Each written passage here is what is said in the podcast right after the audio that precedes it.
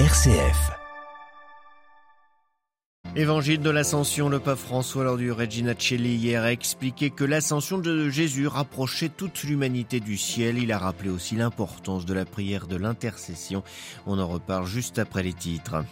Sommet du G7 à Hiroshima ce week-end, une réunion très dense avec au centre de l'attention la guerre en Ukraine. Le président Zelensky est venu sur place pour plaider sa cause. Les pays du Sud étaient aussi présents, notamment le Brésil et l'Inde. Victoire des conservateurs du Premier ministre sortant Kyriakos Mitsotakis en Grèce lors des législatives d'hier, mais pas de majorité absolue. Les Grecs pourraient bien retourner aux urnes d'ici la fin du mois de juin. Le Hezbollah montre les muscles. L'organisation chiite libanaise a procédé hier à de vastes manœuvres militaires à caractère offensif devant un parterre de journalistes. Un message clair adressé à Israël. Haïti, une descente en enfer sans fin face à la violence toujours plus grande et à l'incurie de l'État. Des habitants prennent les armes. Un nouveau risque pour la population. Nous entendrons Monseigneur Dumas, évêque dans Sao, dans notre dossier à suivre à la fin de ce journal. Radio Vatican, le journal Xavier Sartre. Bonjour, Regina Celli. Hier midi, place Saint-Pierre, le pape François est revenu sur l'ascension célébrée hier en Italie. Avec l'ascension de Jésus, l'ascension de Jésus nous a emmené, a emmené l'humanité au ciel. Elle nous rend ainsi proches du ciel.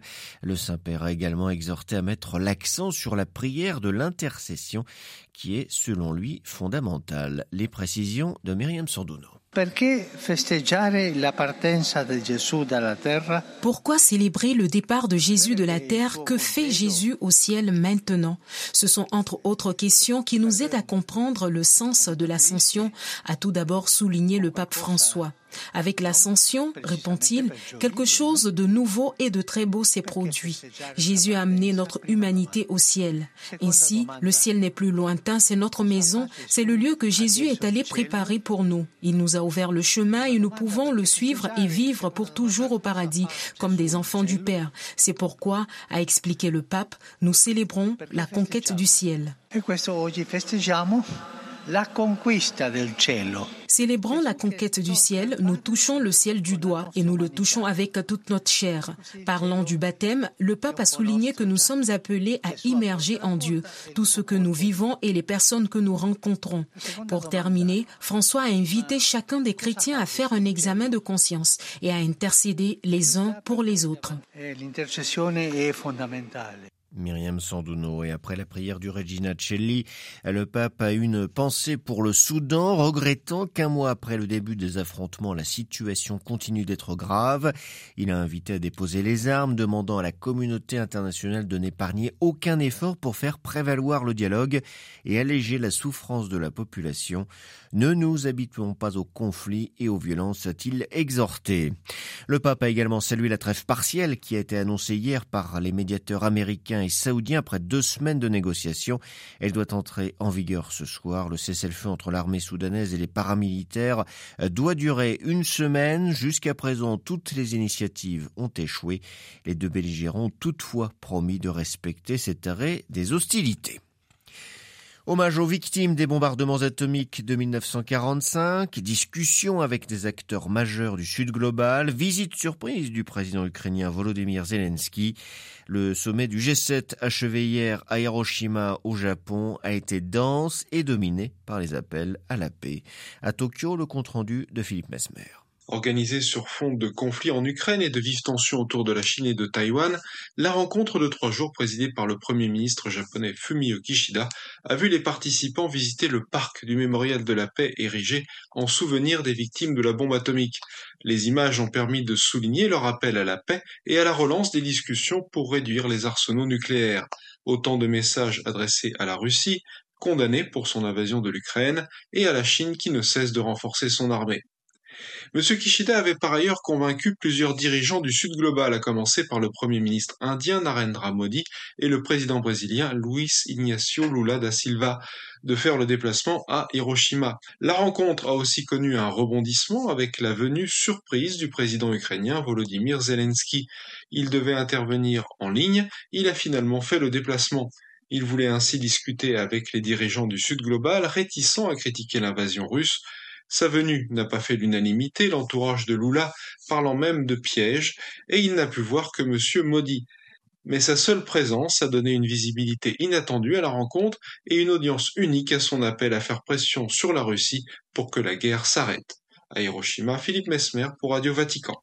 L'Ukraine très présente donc au sommet du G7, l'Ukraine martyrisée pour laquelle le pape a appelé à prier hier à l'issue de la prière du Regina Celli.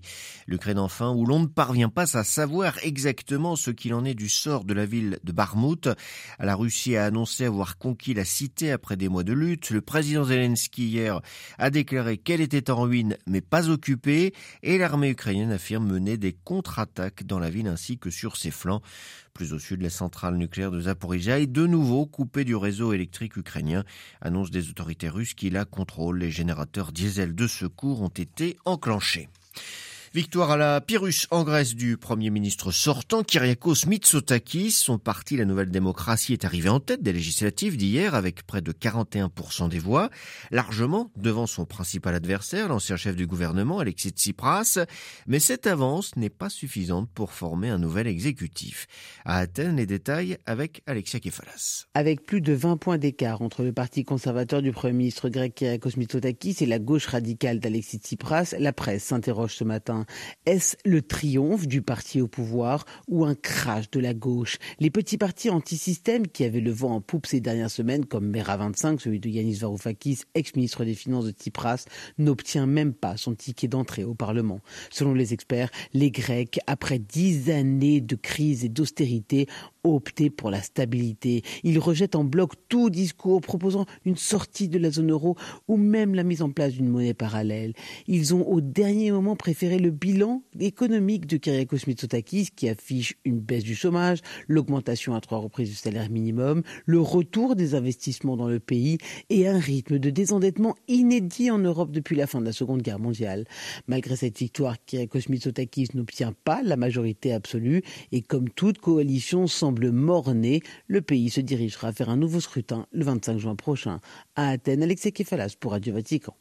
Reprise ce matin à Mayotte, cette île française de l'archipel des Comores de l'opération Wambouchou. Des pelleteuses sont entrées en action pour démolir les cases en tôle insalubre de Talus 2. C'est l'un des plus importants bidonvilles de ce territoire. Cela faisait presque un mois que cette opération visant les immigrés en situation irrégulière était au point mort. Démonstration de force au Liban du Hezbollah pro-iranien. L'organisation chiite a organisé hier en effet d'importantes manœuvres militaires en présence de centaines de journalistes, dont une cinquantaine de correspondants de médias occidentaux. Le but de ces manœuvres était de mettre en avant les capacités offensives du Hezbollah qui a toujours mené face à Israël un combat défensif. Les précisions à Beyrouth de Paul Khalife. Le point fort de ces opérations était une simulation d'attaque contre le territoire israélien menée par des combattants montés sur des véhicules tout-terrain et des motos. L'assaut de l'infanterie a été précédé d'un raid lancé par un drone armé et de tirs nourris de roquettes. Le numéro 2 du Hezbollah, Hashem Safieddin, a été très explicite. Si Israël tentait de modifier les règles d'engagement, le parti riposterait à l'aide de missiles de haute précision et utiliserait toutes les armes qui sont en sa possession. Lors de ces manœuvres inédites organisées dans une ancienne base israélienne située hors de la zone opérationnelle de la Fénule, le Hezbollah a montré des pièces d'artillerie lourdes, des lance-roquettes multitubes, des missiles anti-chars de fabrication russe Kornet et des missiles antiaériens russes de type Igla. Des snipers posés sur les collines entourant le terrain d'exercice ont tiré à balles réelles sur des cibles frappées de l'étoile de David. Des personnalités politiques chrétiennes et sunnites ont critiqué ces manœuvres alors que les responsables officiels n'ont fait aucun commentaire. Pour sa part, le porte-parole arabophone de l'armée israélienne, Avichai Adrahi, a estimé que ces manœuvres représentent un défi pour le gouvernement et l'État libanais et ses engagements. Paul Khalife, Beyrouth, RFI pour Radio Vatican. La Papouasie-Nouvelle-Guinée scelle un rapprochement avec les États-Unis. Port Moresby signe aujourd'hui un pacte de sécurité avec Washington. Il ouvre aux forces armées américaines l'accès aux ports et aéroports du pays. Le secrétaire d'État américain Tony Blinken est dans l'île à cette occasion, mais aussi pour participer au forum États-Unis-Îles du Pacifique. La Papouasie-Nouvelle-Guinée a toutefois précisé qu'elle ne s'interdisait pas de conclure un tel accord avec d'autres États, dont la Chine.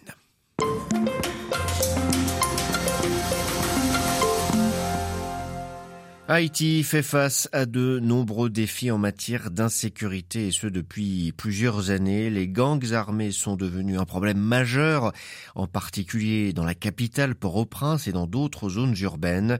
Ces gangs sont impliqués dans des activités criminelles telles que l'extorsion, le trafic de drogue ou les enlèvements contre rançon. La situation est telle que les Nations Unies militent pour l'envoi d'une force internationale, mais ne parviennent pas à s'entendre sur sa formation. Pendant ce temps, la population haïtienne est laissée seule.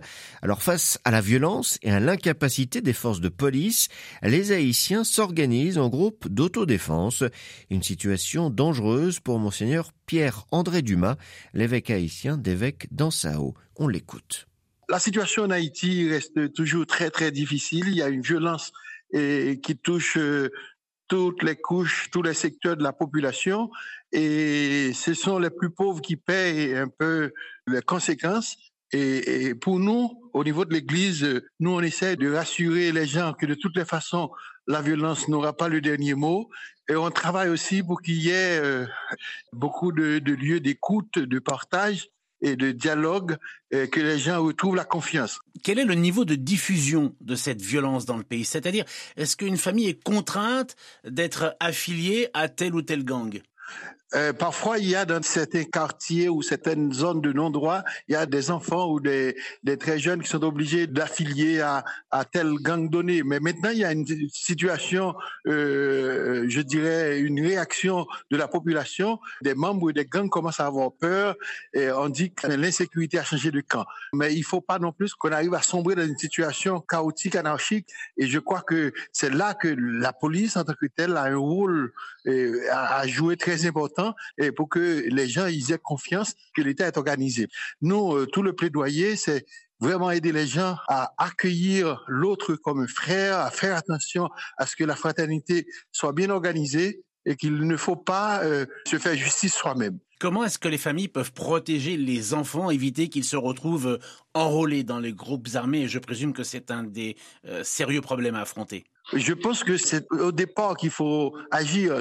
Et, on est arrivé là parce que pendant longtemps aussi, on a eu des enfants abandonnés dans les rues, des enfants qui vivaient eh, par eux-mêmes, ils n'avaient pas de famille. Parfois, la grande pauvreté poussait les familles à abandonner des enfants qui cherchaient leur vie. Et ce sont ces enfants à qui des politiciens ont distribué des armes. Maintenant, les enfants ont pris les armes, ils ont grandi, ils kidnappent, ils séquestrent du monde et, ils demandent beaucoup d'argent, ils euh, torturent, ils font beaucoup de choses. Je pense que les valeurs familiales, la création des emplois pour les jeunes, le développement humain intégral pour le pays, c'est ce qui va aider à résoudre un peu cette question. À quoi est dû précisément le manque de moyens des autorités pour lutter contre le phénomène? Bon, pendant longtemps, Haïti a eu une situation extrêmement euh, délicate au niveau politique. Euh, il n'y a pas eu de stabilité. Et, maintenant, je pense qu'il euh, faut un petit peu accompagner davantage le peuple haïtien, ne pas décider à sa place, et faire en sorte que les solutions viennent de l'intérieur, mais que les gens, ils s'assument et qu'ils deviennent acteurs et protagonistes de leur propre histoire et qu'ils acceptent de, de frayer un chemin pour, pour les générations à venir. Chaque fois qu'on impose une solution venant d'ailleurs, ça, ça dure quelques années, on recommence au même niveau. Euh, Monseigneur Dumas, vous avez parlé euh, précisément d'une solution qui doit être une solution qui vient de l'intérieur. Or, euh, le chef de l'ONU, Antonio Guterres, se dit favorable à une force d'intervention internationale. Est-ce que selon vous, c'est une euh, voie envisageable? Ça fait longtemps que le secrétaire général de l'ONU demande cette intervention et seul Haïti ne pourra pas mais en même temps, ils peuvent faire n'importe quel type d'intervention. Il faudrait vraiment accompagner, consolider, professionnaliser et réformer un peu la police. Moi, je crois qu'on est arrivé à un moment où vraiment il faut agir. Bon, c'est pas à moi de dire oui ou non. Je pense qu'on a vraiment le droit d'aider à apporter des solutions et permettre à Haïti de se prendre en main et en même temps aider ce peuple à retrouver la dignité qu'il avait autrefois, ce peuple qui a aidé le monde à finir avec la question de l'esclavage. Interrogé par Jean-Charles Puzelu, Monseigneur Pierre-André Dumas, évêque d'Ansavo, était l'invité de Radio Vatican.